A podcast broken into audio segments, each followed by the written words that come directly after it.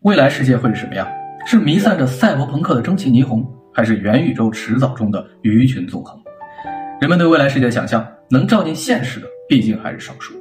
有这样一本书，它描绘了十五个故事，跨越了古典与科幻的藩篱，是一场生命意义的探寻。这本书《迷路园》，精准的文笔、细致的观察、深度的咀嚼，是它的标签。它向年轻人对时代发出的信号，天马行空的想象之下，是一个个温柔的洞见。我是读书馆长锦纶，带你看遍好书好文。我实在是太喜欢这本书了。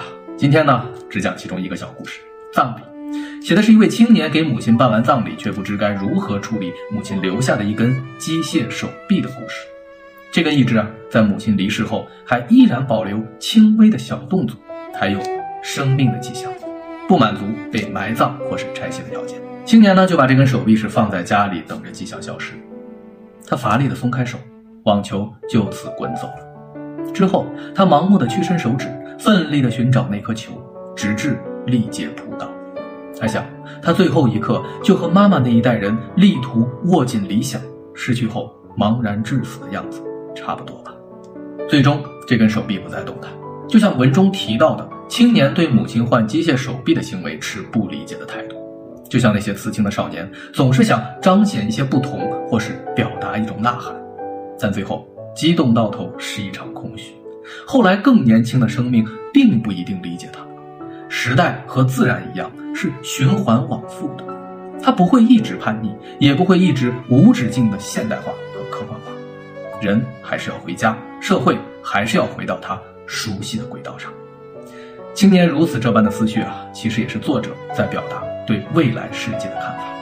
观点是有了，如果故事就此结束。未免太过冷峻。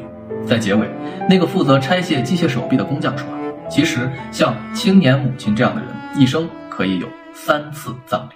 第一次是他们告别原有肢体的时候；第二次是自己剩下身体的部分告别世界的时候；第三次是机械肢不再运转的时候。”他还调侃道：“啊，自己的搭档之前是个男性，现在呢变成了女性，这样也可以活两次。”而像自己和青年这样的，都只能活一次死一次，好像不够丰富。此时青年好像突然理解了他的母亲，他与工匠友好的握了握手，表达了一种同感，又向工匠对母亲的善意以示敬意。到此，故事画上句号。